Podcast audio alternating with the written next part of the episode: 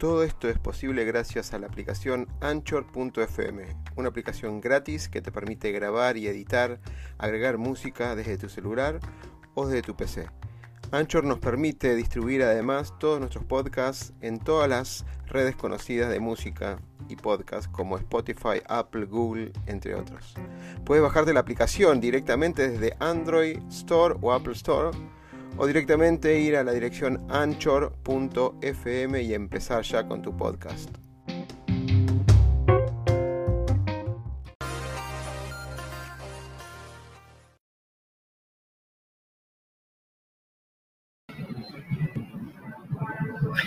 Queridos amigos, ya estamos en Mundo Positivo, como todos los miércoles en Miraflores TV Digital. Y hoy tengo un programa extraordinario con invitados que la verdad que nos van a dar unas entregas muy interesantes el día de hoy. Primero tengo a Oscar Smith, que viene desde Argentina. Él es ingeniero electrónico pero, y digital, por cierto, pero eh, dedicado también al coaching y actividades que tienen que ver con trascender y transformar a las personas. Y hoy día va a hablarnos acerca de transformar paradigmas para conseguir el éxito. Y él es una persona que ha transformado su vida, o sea que es una experiencia propia la que nos va a compartir. Y en el segundo bloque tendremos a mi gran amigo Oscar Guamán, que ya estuvo en un programa anterior, el año pasado, hablando acerca de escuelas digitales. Y ahora vamos a ver qué pasó con las escuelas digitales y ahora vamos a ver qué pasa con la Internet hoy en día en la pandemia. Muy bien, entonces, antes de empezar ya con el programa, quiero agradecer a todas las personas que me han estado siguiendo en las redes mientras estuve en el Cusco, en mi tierra querida. Un abrazo cariñoso para toda la gente del Cusco, que siempre me siguen en los programas, y a todos los cusqueños que están en todo el mundo, porque estamos por todo el mundo, realmente. Y entonces, sin más, vamos a empezar el programa eh, y voy a presentar entonces a mi gran amigo Oscar Smith, que viene desde Argentina, y a hablarnos acerca de lo que es transformación de paradigmas para alcanzar el éxito. Bienvenido, Oscar. Iván, ¿cómo estás? Gracias, un gusto para estar contigo y con toda la audiencia de Perú, eh, que no puede, no, no puede ir este año y el año pasado por, por temas obvios, pero que tengo un, total aprecio porque siempre armamos reuniones, intercambio y la mirada de Perú, más allá del fútbol, obviamente, em, siempre es constructiva. Ahora, y es increíble porque eh, mencionábamos justo antes de comenzar el programa este tema de la pandemia, que si bien es una, una, bueno, una catástrofe, por no decir otra cosa, es una desgracia para todos, pero también nos ha traído oportunidades, ¿no? Y mira que nos ha permitido conectarnos más, estar más comunicados y también compartir desde otro punto de vista. Así que mira, el lindo regalo que nos ha dado la pandemia, pues estar ahora conectados contigo desde Argentina y que nos hables un poco de ese tema de la, de la transformación de paradigmas, ¿no? Porque tú, tú venías trabajando en una, en una empresa pública y luego transformaste lo que era, era tu vida y, y estás en otra cosa, pero de manera maravillosa, un éxito total. Cuéntanos un poco cómo fue esta transformación, esta transformación. Claro, Iván, hay, hay, hay, un, hay, muchos temas eh, eh, en conjunto, ¿no? los que estamos eh, como ingenieros en sistemas, como la tecnología, que velamos, metodologías ágiles, conocer un montón de herramientas nos da un privilegio que ahora se potenció. Hay muchas personas que no conocen tecnología, no se pueden conectar, no tienen conectividad, que se vieron más alejadas y se separaron algunos temas. Algunos trabajos que se cerraron y de alguna manera esto es lo que provocó. Esto es que provocó que le cambiara, le cambiara el normal fluir de sus vidas. Lo que se dice en coaching, un quiebre o un momento de crisis. Se generó un problema donde vengo atravesando la normalidad sin darme cuenta y de golpe una pared me cambia la vida. Yo estaba, eh, sí, obviamente en un organismo público, estaba cambiando el año, reseteando en enero, febrero, marzo el, año para prepararme para volver a la parte consultiva y de golpe aparece la pandemia. Mis padres y, mi señora, bueno, eh, eh, estamos en un, equipo, un gran equipo con mi señora donde planteamos donde si yo me pongo como víctima a una situación, voy a estar en el mismo lugar de siempre. Si yo voy a echar la culpa al virus, al gobierno, al que fuera, porque es fácil echar la culpa y tirarlo hacia afuera, es muy fácil, pero no me resuelve nada, no me resuelve absolutamente nada. Entonces, eso ya aprendido después, hace cinco años, por otras crisis que hemos vivido, em, nos puso en una situación tan, tan simple de decir, ¿cómo aprovecho esto? Y como te comentaba en, en otra oportunidad, decir, si, la vida me da limones, no solamente voy a hacer limonada, voy a tomar las semillas, las voy a plantar y voy a, voy a, rayar eh, la cáscara para hacer galletitas. Entonces hay que ser, estar preparado porque estos cambios disruptivos, sean por un virus, sea por la tecnología, sea por los cambios eh, de, tendencias laborales que van a ocurrir. De hecho, la World Economic Forum recalca desde el 2018 que los trabajos dentro de 10 años no existen todavía definidos. Entonces hay muchas cosas que, faltan definir. Claro, hay muchas, y, también dicen que la tendencia, que las tecnologías no va a sacar a las personas del trabajo, sino que las va a transformar. El tema es que la transformación, hay un clásico ejemplo, que cuando uno le pregunta a un público pongámonos delante de todo el público latinoamericano, porque te escucha todo, todos los países, tu programa, Iván, le preguntamos a todo el grupo latinoamericano es si quieren un cambio, quieren una transformación, sí, todos quieren ser mejores, todos quieren ser mejores. Ahora, cuando mm. se le pregunta quién quiere cambiar o quién quiere transformarse, nadie levanta la mano, porque quiero que me transforme el otro. Ahora es peor todavía. Ahora fíjate la tercera pregunta, que esta, esta es fatal, es ¿quién quiere liderar un cambio se van todos. ni siquiera se van, desaparecen. Porque si es difícil transformar mi vida, imagínense transformar la vida de otros. Entonces, en ese sentido ocurren muchos paradigmas y si te parece, empiezo con el primero que es en marzo, cuando se empieza a cerrar todo, volví a meditar, un ejercicio para, para focalizar es meditar 10 minutos cuando uno se despierta que es una técnica de respiración, simplemente separar pensamientos y concentrarse en respirar, simplemente estar en, concentrado en uno mismo, para que los pensamientos no destruyan el, comienzo del día. Uno siempre se levanta preocupado si voy a tener trabajo, no voy a poder tener trabajo, si voy a poder pagar las cosas, pero esas cosas van a seguir estando. El tema es que si esos pensamientos de alguna manera bloquean mi hacer, no voy a poder hacer absolutamente nada. Entonces, el tema es hay técnicas de metodología de trabajo, gestión del tiempo, etcétera. Pero el primer ejercicio, meditar. Y yo medité con una aplicación X donde había algunos conceptos que se trataban cada día. Y cuando terminaba, a mí se me ocurrían em, experiencias propias. Entonces escribí un libro que te lo voy a acercar y si quieres también le podemos sortear a, tu audiencia, a, lo, que quieran, ¿sí? Cinco libros. Total es digital y lo podemos transferir. Eh, la palabra, no te lo dije, pero la palabra extraordinario formó parte también del cambio 2020 que se llama propósito extraordinario. me gusta esta palabra. Me encanta extraordinario, me encanta la palabra, ¿eh? atrás del libro surgió un ejercicio que se llama propósito extraordinario que te voy a comentar que es parte de este cambio de paradigma. Cuando lo dijiste, yo dije, estamos muy conectados. Se dio esto increíblemente. Entonces, bueno, eh, eh, meditamos y surgieron frases que obviamente fueron trasladadas a mi forma de escribir en una página. Cada día una página. Por eso se llama 100 días en calma. 100 días en calma.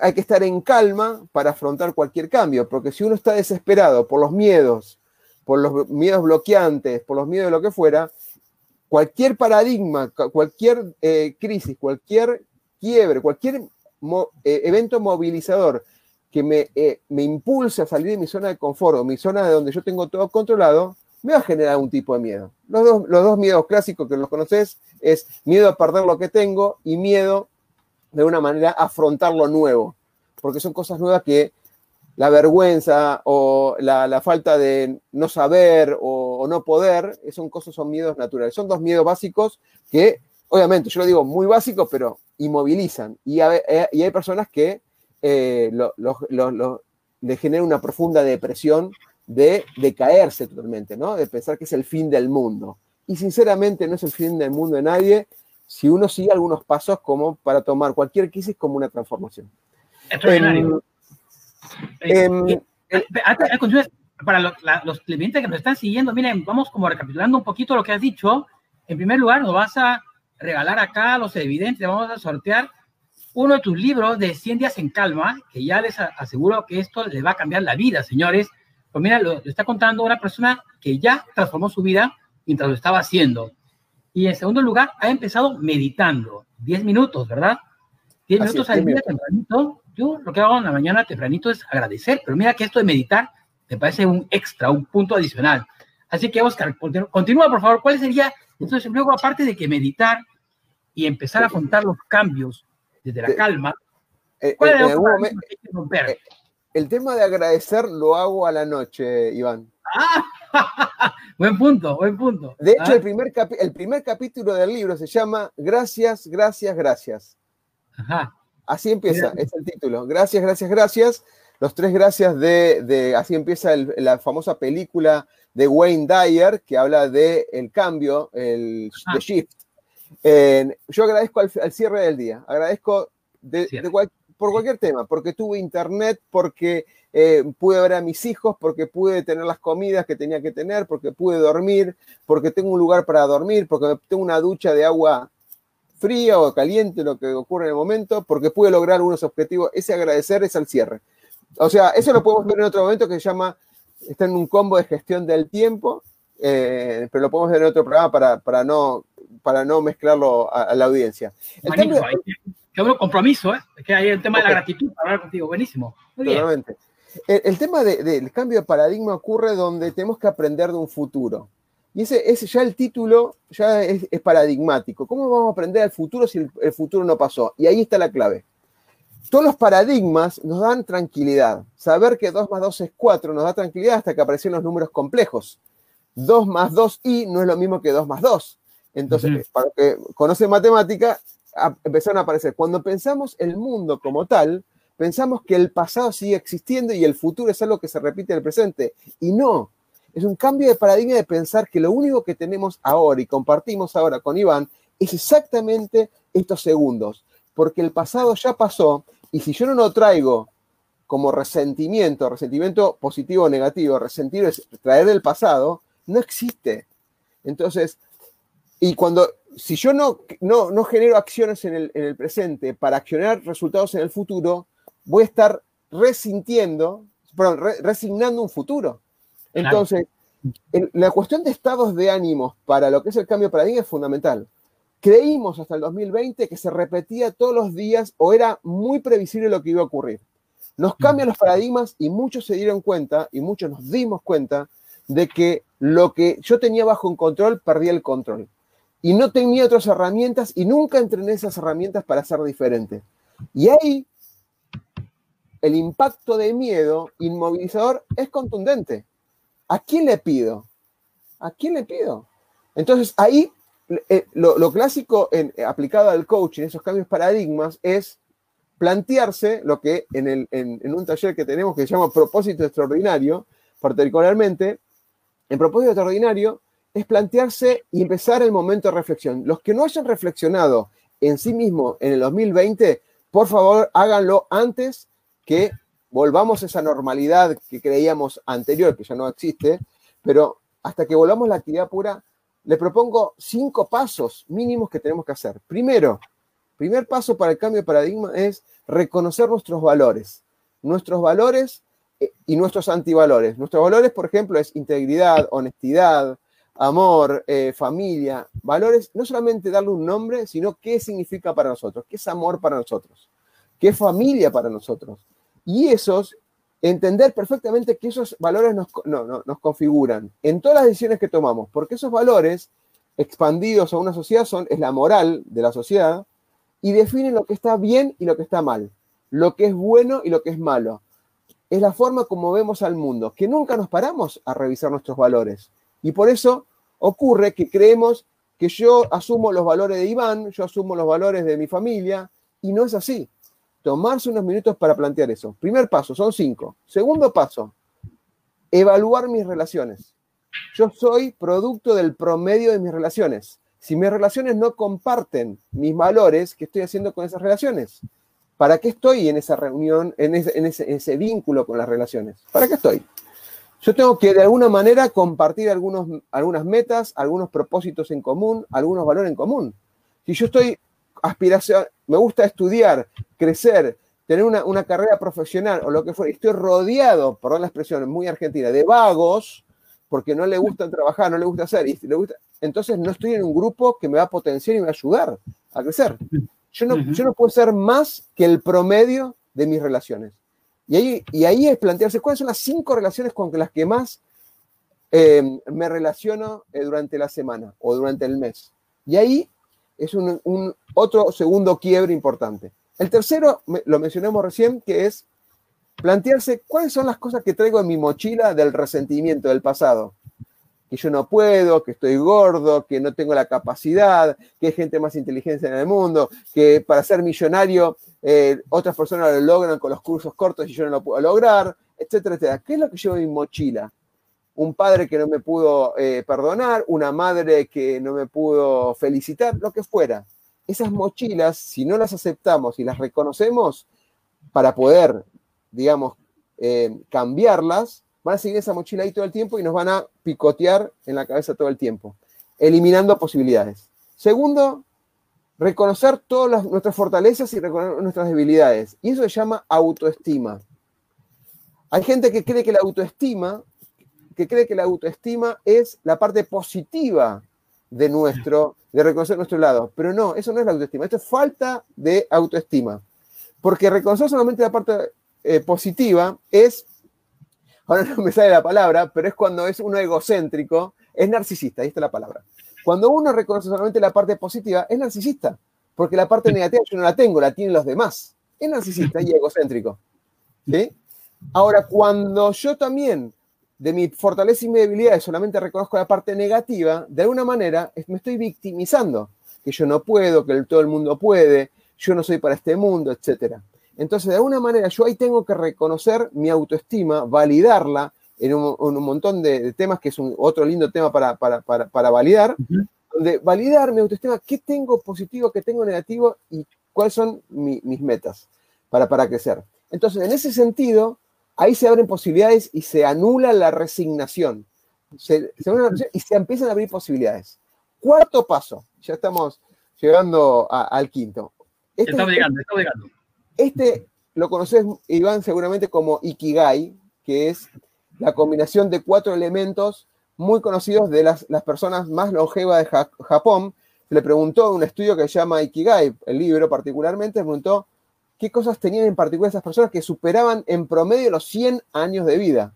No porque solamente sean saludables, comieran bien, sino había un conjunto de cosas donde la pasión y la vocación eran parte de su día a día no hacían cosas porque sí, sino que estaban muy relacionadas con su pasión y vocación. Y el Ikigai se conforma de cuatro elementos que tiene que ser la intersección de estos cuatro elementos. Entonces, cuando uno se pregunta a uno mismo, primero, ¿qué es lo que te apasiona? ¿Qué es lo, que amas hacer? Uno podría hacer una lista de cosas. ¿sí? Segundo elemento es, ¿qué te sale bien? Por ejemplo, voy a dar un ejemplo, perdón el, ejemplo de fútbol, pero ¿qué le sale bien a Messi? Jugar al fútbol, le sale natural. Yo no, por más, no me sale natural, a mí me sale natural dibujar, dar clases, a él le sale natural jugar al fútbol. Entonces, ¿qué le sale natural? ¿Qué es lo que te sale natural? Pues ahí son habilidades que no tienen sentido, ¿no? Por ejemplo, mm. pero, pero por ejemplo, rápidamente uno mira y yo me doy cuenta si hay algo que está desordenado por ejemplo, una cosa que no sirve para nada quizás, pero me sale bien, me sale bastante bien. Entonces, ¿qué es lo que te apasiona, lo que amas? ¿Qué es lo que te sale bien? Sale naturalmente bien. Tercer elemento es, ¿qué necesita el mundo de vos? ¿Qué es lo que necesitaría el mundo de vos? ¿Qué, es lo que el mundo hoy necesita que vos le puedes dar? Ese es el tercer elemento. Y el cuarto elemento del Ikigai es, ¿por qué cosa o qué acción te podrían pagar? Porque es así. Si yo hago lo que me apasiona, hago las cosas que hago a mí y algo que necesita el mundo, pero después no tengo lo mínimo indispensable para llenar mi bolsillo, para pagar las cosas mínimas, no tiene mucho sentido, porque voy a estar teniendo una, digamos, una escasez de alguna manera eh, en cuanto a, las necesidades básicas, como decía Maslow en su momento. Entonces, los cuatro elementos de la, cuarta etapa de esto del propósito extraordinario es qué es lo que me apasiona, qué es lo que me sale bien, qué es lo que necesita el mundo de mí y qué, eh, por, qué cosa me podrían pagar. Y el quinto paso, y el quinto paso simplemente es potenciar ese ikigai para que quede una frase poderosa. En particular, este año, mi propósito extraordinario se transformó, porque esto viene una réplica de otras cosas del 2015, es transformar a las personas del mundo inspirándolas del ser imposible al hacer posible. Hmm. Parece, ¿Por qué, Oscar, pones la parte poderosa de eh, transformar a la persona del mundo y no de Argentina o de tu barrio? Porque la frase del propósito extraordinario tiene que ser poderosa. Tiene que ir más allá de los límites mentales de lo que uno se podría poner por cosas de preguntar, uy, quiero, yo quiero llegar a todas las personas que necesiten, que puedan ser coachadas o ser transformadas o que necesiten algo que yo les pueda dar. No me quiero acotar a Argentina, ni a Perú, ni, a Latinoamérica. A los que necesiten, hay un montón de personas, 8 mil personas, 8 mil millones de personas en el mundo que podrían necesitar un cambio. Y ahí es lo paradigmático. A veces nos acotamos porque tenemos miedo a brillar, como dice esa famosa frase de Mandela, ¿no? Ese poema de Mandela. Dice, tenemos, no tenemos miedo a fracasar, tenemos miedo a brillar. Porque, mm. y lo que nos damos cuenta es que cuando brillamos y damos al mundo mucho, ese, mundo se transforma mucho también. Y eso... Interesantísimo. Oye, Oscar, qué interesante lo que estás contando. Mira, voy a hacer un pequeño recuento a ver de lo que yo he, captado de todo tu, hasta este momento, porque lo que nos estás transmitiendo es muy importante y yo creo que va a servir a todos nuestros televidentes que nos siguen, como dijiste, en todo el mundo.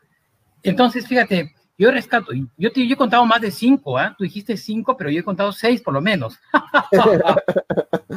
Entonces, primero ser conscientes de los valores, de nuestros valores, porque eso tenemos que verlo cómo refleja en los otros y cómo los compartimos o cómo vivimos nuestros valores. Segundo, las relaciones, porque dependiendo de cómo estemos relacionados, pues si construimos o no construimos lo que queremos construir. Muy bien. Luego las mochilas que llevamos qué mochilas tenemos que cargamos que deberíamos dejar, porque hoy en día, en épocas de crisis, cuanto más ligeros, mejor. Así que mejor deja la mochila fuera. ¿Qué mochilas llevas? Luego venía fortalezas y debilidades, que a mí me encanta, porque hay que empezar a exponenciar las fortalezas y a ver qué hacemos con las debilidades, pero no hay que olvidarlas, ¿verdad? Hay que ver con quién nos complementamos para que hagan esas debilidades mencionabas luego tú un tema extraordinario que es justamente propósito extraordinario. Y ahí has dado una descripción muy buena de cuatro temas que hay que revisar para ver cuál es el propósito extraordinario que tenemos. Y me encantó eso. Qué bonito. ¿eh? No solamente qué es lo que quieres, sino para lo que eres bueno, para lo que quieren pagarte y qué va a ser bueno para el mundo. ¿Verdad? Que, qué linda manera de identificar un propósito para cada uno. Me encantó. Eh, Iván, además, te hago otra propuesta más, pero solamente si lo lideras vos con tu programa. Dime tú. Si hay, cinco personas junto contigo que se animen el próximo mes a hacer un curso intensivo de cuatro horas de lo que es propósito extraordinario, porque hay uno que dura 15 horas, pero hay otro que es cuatro horas intensivo, cortamos a las dos horas, pero es un sábado a la mañana. Si vos conseguís cinco personas que quieran estar, se lo damos gratis. Yo no tengo ningún problema de dárselo gratis a, a, toda la gente de Perú exclusivamente, eh, para, hacer todos estos pasos que decimos, paso por paso. Buenísimo, pues ya está. Pues así, así será. Hacemos, lo hacemos, mi querido Oscar, porque está, lo que estás contando ahora está muy claro, está muy esquemático, y, yo creo que esto que estás diciéndolo de esta manera eh, va a quedar muy bien para las personas para que empiecen a hacer eh, un cambio, una transformación. ¿no? Porque una cosa es tener las ideas sueltas, pero otra cosa es tenerlo esquemáticamente y ya elaborado. Así que yo creo que, yo creo que sí, te tomo la palabra y lo coordinamos luego por, después del programa para lanzarlo, porque esto yo, va a ser, yo creo que va a servir para mucho. Señores, muy positivo, escuchen, porque hoy día dos cosas maravillosas que nos está ofreciendo Oscar. Primero es su libro, 100 años no, pero no, 100 años. ojalá, ojalá, ojalá, Iván, ojalá. que a mí me equivocaba. Realmente no 100 años de soledad, son 100 días, son 100, días de tranquilidad, ¿verdad? De paz. Me encantaría escribir 100 años, ¿eh? Porque son, serían 100 páginas, 100 años serían 1200, ¿no? 1200 páginas, no más.